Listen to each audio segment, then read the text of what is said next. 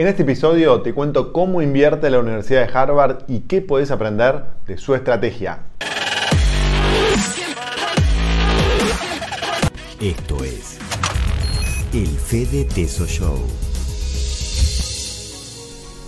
Hola amigos, soy Fede Tesoro y te doy la bienvenida al episodio número 179 del Fede Teso Show. En este episodio te voy a hablar de cómo la Universidad de Harvard, una de las universidades más prestigiosas del mundo, invierte su patrimonio de una forma inteligente. Y cuando digo inteligente, estoy hablando de una estrategia que no solo le permite generar ingresos corrientes cuando lo necesita, sino además que le permite construir un patrimonio a largo plazo de tal manera de asegurar que la universidad va a tener recursos para financiar su presupuesto con independencia del gobierno de turno o inclusive con independencia de los, de los pagos que hagan sus alumnos. Esto es así, el impresionante fondo que construyó la universidad le da una independencia única y esto por supuesto es una de las causas que le permite ser líder global por tantas, pero tantas décadas. Podemos decir que Harvard tiene recursos casi ilimitados gracias a su exitosa estrategia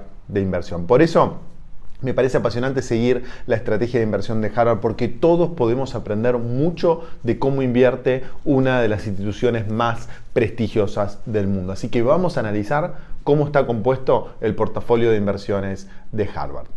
Según el último informe financiero del fondo de Harvard, la universidad invierte en ocho clases de activos diferentes.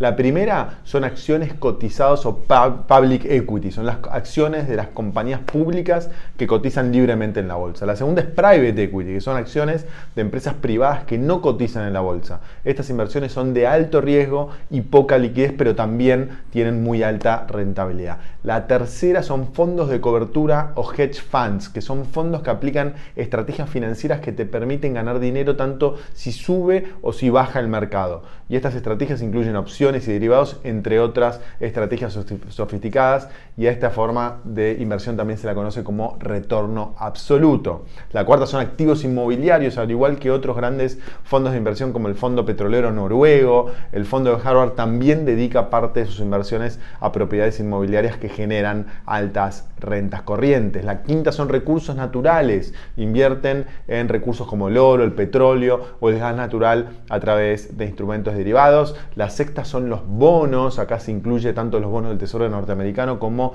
deuda corporativa de empresas como de eh, otras naciones. Séptima son otros activos reales que no están representados en estas categorías que apenas corresponde al 1% del total. Y la octava es efectivo, obviamente. Bueno, en la primera mitad del año 2021 el fondo obtuvo una rentabilidad del 34%, algo sensacional si tenemos en cuenta que en el mismo periodo el índice de S&P 500 consiguió una rentabilidad del 14%, más del doble. La mayor contribución al desempeño del portafolio de Harvard fue su inversión en private equity y en fondos de cobertura, dos clases de inversión inversiones que no son tradicionales para los portafolios que están compuestos por acciones y bonos. Ahora vamos a ver la evolución del portafolio, ya que resulta interesante no solo ver en qué invierte hoy la universidad, sino también cómo fue cambiando esta distribución en las últimas dos décadas y medias. Podemos observar varias tendencias en la evolución de la composición de la cartera de Harvard, como podemos ver en este gráfico. En primer lugar, fíjate que las inversiones en acciones, que es el segmento celeste del gráfico, bajó de casi representar el 60% de la cartera en 1995 a hoy el 14% 26 años después. ¿Por qué se dio esta baja? Bueno, hay varias razones. Por un lado, el fondo de la universidad es tan grande que ahora la prioridad es bajar el riesgo, es decir, mantener el capital, no tanto hacerlo crecer. Por eso, dado que las acciones son muy volátiles, eh, eh, el fondo decidió invertir menos en este activo. Pero por otro lado, porque la universidad empezó a tener buenos rendimientos en otras dos clases de activos que antes no tenían tanta importancia como el private equity y los fondos de cobertura. En segundo lugar, las inversiones de private equity, como te decía recién, se convirtieron durante la última década en la principal clase de activos en el portafolio de Harvard que pasó a representar un 13% del portafolio en 2010 al 34% en la actualidad. Y la realidad es que para invertir en acciones privadas se necesitan muy buenos contactos y altas sumas de capital, algo que es muy difícil para la mayoría de los inversores. Sin embargo, la Universidad de Harvard posee ambos, algo que aprovecha en su estrategia de inversión con excelentes resultados. Fíjate que la evaluación de estas inversiones subió un 77% en el año pasado, en el año 2021. Como inversor individual no es fácil invertir en este segmento, lo ideal es buscar fondos que puedan tomar las decisiones por vos y darte acceso a este tipo de inversiones, pero no es fácil encontrarlos eh, y si los encontrás generalmente tienen mínimos de inversión muy altos. Prometo grabar otro episodio en el futuro para profundizar este tema.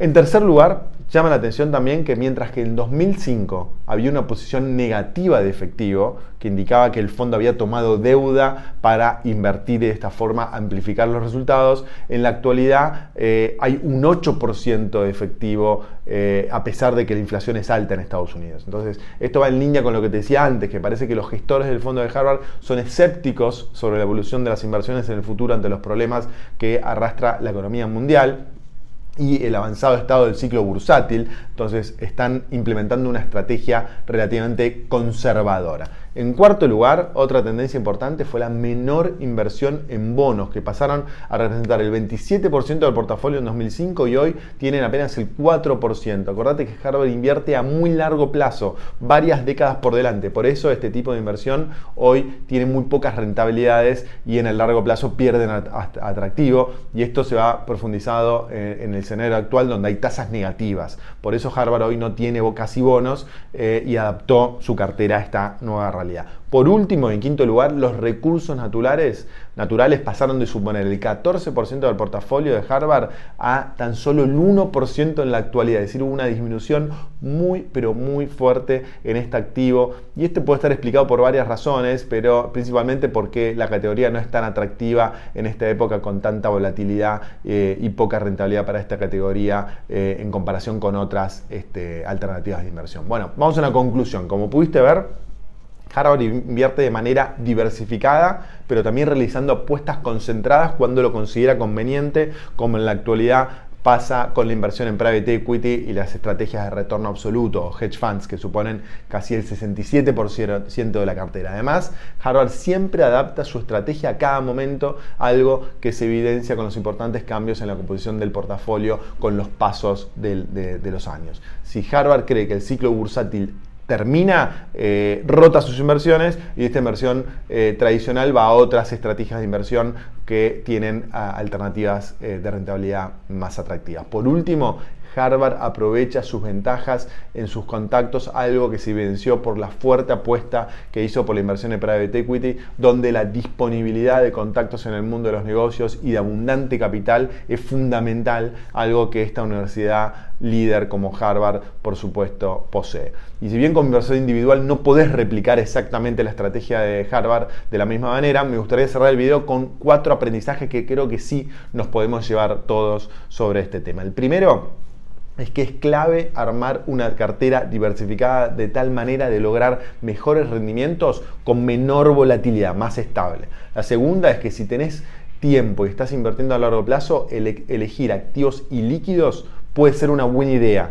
Esto está representado por la parte de private equity e inversiones inmobiliarias de la cartera, que creció muy fuerte durante los últimos años frente a la disminución de todo lo que es acciones públicas, que son las más líquidas. el tercer punto es que las estrategias son dinámicas, van cambiando a medida que cambia el mercado y la economía. Nada es para siempre. Y la cuarta, el cuarto aprendizaje es que la volatilidad es una preocupación para Harvard y debería ser una preocupación para vos como inversor también. Fíjate que la elección de fondos de cobertura busca lograr rendimientos aún en estos mercados bajistas, en este mundo tan volátil donde todo sube y baja rápido. Los grandes inversores están buscando formas creativas de no vivir una montaña rusa de rendimientos. No es un objetivo fácil, pero se puede y eh, se puede lograr y es algo que vos tenés que mirar. Bueno, con esto cerramos. Espero que hayas disfrutado el video. Te mando un abrazo muy grande. Ponele me gusta, compartilo y nos vemos muy pronto en otro episodio. Chao.